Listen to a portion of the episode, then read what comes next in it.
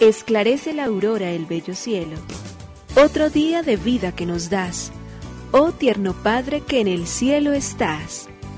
A esta hora, unamos nuestros corazones en alabanza al Señor, Creador de todo cuanto existe. Compartamos el Evangelio.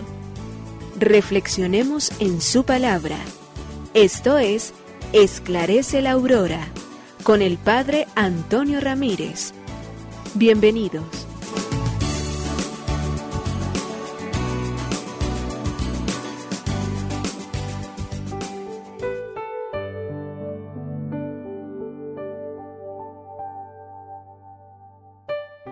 Los muy buenos días, hoy es martes 4 de octubre del año 2022. Aquí estamos iniciando esta jornada donde le queremos dar gracias a Dios una vez más por la vida y por la existencia, por todos los bienes que nos regala.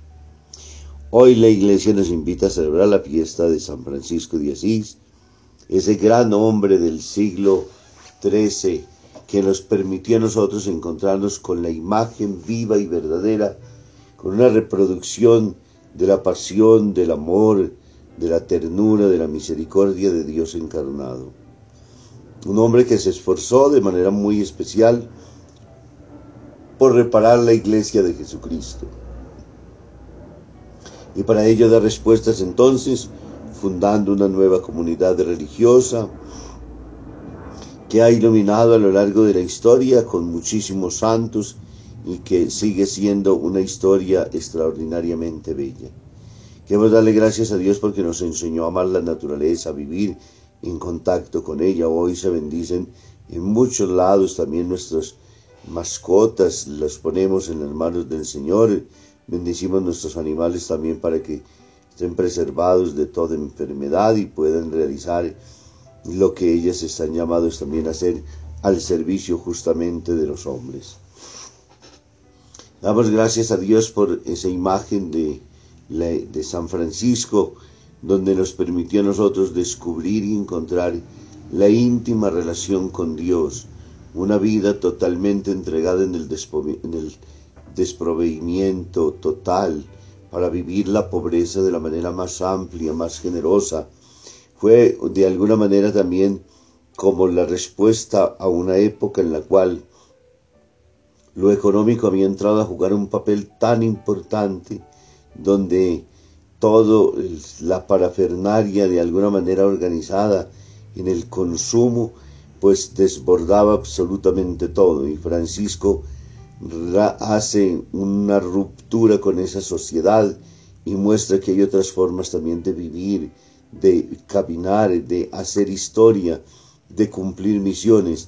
Y es esa justamente entonces que en medio de la pobreza, sin tener absolutamente nada, sin poseer nada, quitándose hasta la ropa del que Pietro Bernardoni, su querido padre, un hombre burgués, de es la ciudad de Asís entonces ahora lo lleva a vivir tan libre como los hijos de Dios, tan, tan sencillo como había venido a este mundo.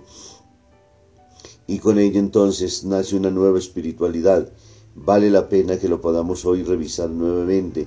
Cuando vivimos tan atafagados del mundo, cuando nos dejamos llevar de tanto consumismo, cuando tantas cosas lastimosamente nos quitan la paz interior por bienes solamente económicos, que en la figura de este hombre podamos encontrar también un motivo de inspiración hoy.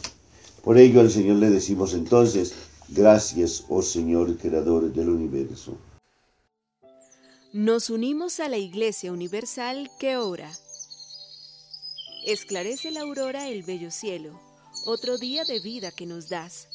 Gracias a Dios, Creador del universo. Oh tierno Padre que en el cielo estás, nuestras voces unimos al concierto que el universo eleva ya en tu honor. Desde la tierra al cielo más profundo, tierno Padre magnífico hacedor, conserva nuestras almas sin pecado, a nuestro cuerpo da fuerza y salud, y nuestra mente ilumina piadoso con un rayo benéfico de luz. Por nuestra amada patria suplicamos, por la iglesia elevamos oración. Por nuestros amados padres y familia, siempre dichosos los hagas tú, Señor. En tu santo nombre, comenzamos este día de vida que nos das. Haz que lo acabemos santamente, oh Padre nuestro que en el cielo estás.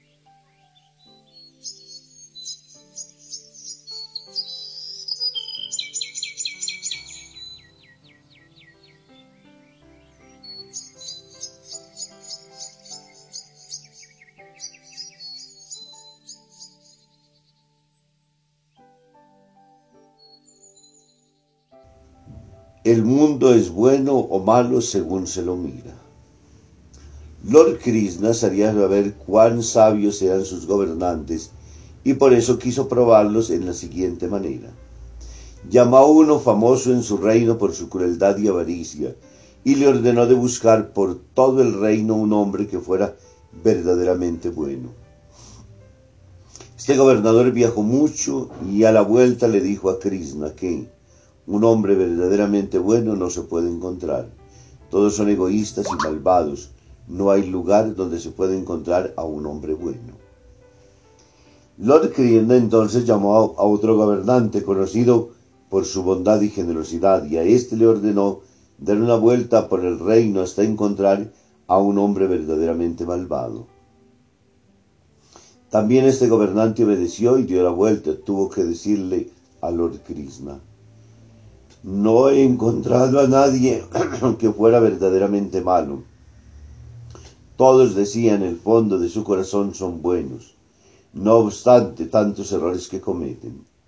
Y así pudo comprobar que todos los, de todos los que decían los dos gobernantes, malo el primero porque supo encontrar ningún hombre bueno, y bueno el otro porque no supo encontrar ningún hombre malo el motivo que cada uno ve los ojos y el mundo con según los anteojos que se pongan.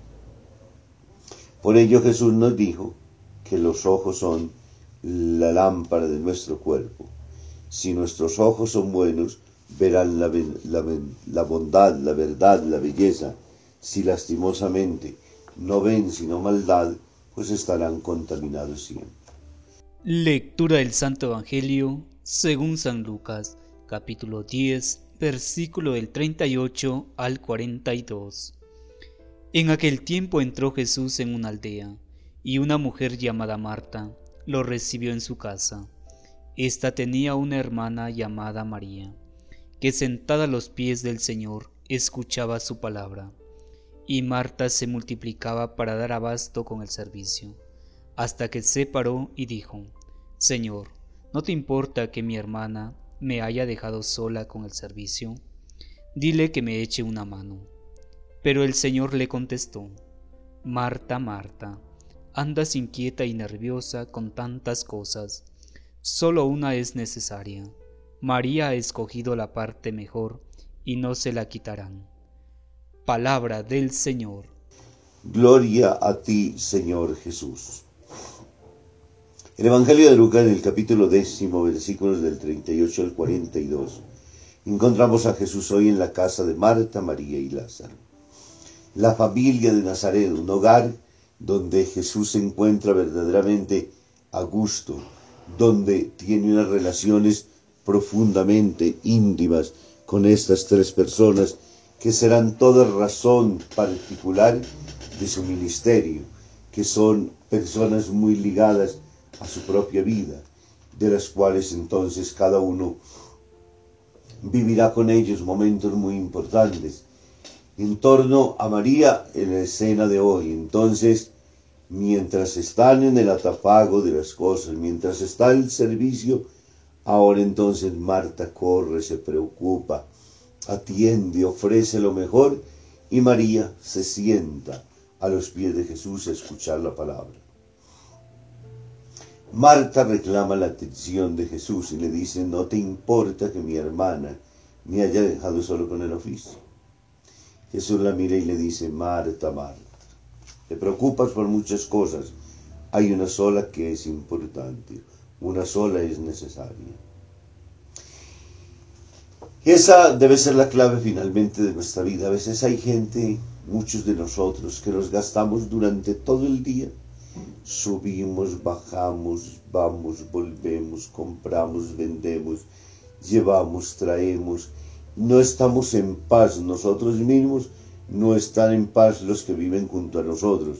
Vivimos en el desespero, en la angustia y hacemos tantas cosas que después cuando realmente necesitamos lo que es urgente y necesario, tristemente no aparece. Porque no hemos, no hemos sabido entender qué es lo importante en nuestra propia vida. En la vida se trata de poder encontrar y ubicar lo importante, lo profundamente valioso, lo que llena nuestro propio ser, lo que da sentido a nuestra vida, lo que no nos permite vivir distraídos, lo que nos hace profundamente felices. Lo importante en nuestra vida. No vivir desgastados, no vivir angustiados sin saber para dónde vamos, qué es lo que queremos. Es lo peor que le puede pasar al ser humano. Marta ya descubrió de que ella vive en medio de la preocupación. María descubrió que ella vive en la paz y que lo importante es Dios en su existencia. Si cada uno de nosotros a medida del camino se va dando cuenta de qué es lo importante, lógicamente que a medida que vamos creciendo, que vamos madurando, nuestras prioridades también van cambiando. Pero hay una fundamental y una importante en nuestra relación con Dios, profundizarla, crecerla, tenerla en toda la profunda y auténtica validez de la vida, esa no puede pasar nunca a un segundo plano. Además, ella le da forma, sabor y gusto a todo el resto de las cosas que nosotros hagamos. Dios no es un accesorio en la vida. Dios no es algo que finalmente entonces termina embelleciendo ninguna de las partes de mi cuerpo. Termina por transformar interiormente mi vida colocarme en otras relaciones y dinámicas que la vida se vuelven valiosísimas y que me hacen mirar en direcciones totalmente a veces opuestas al resto de la gente. Porque, como decía con San Francisco, para él, ¿qué era lo importante? Dios en su vida.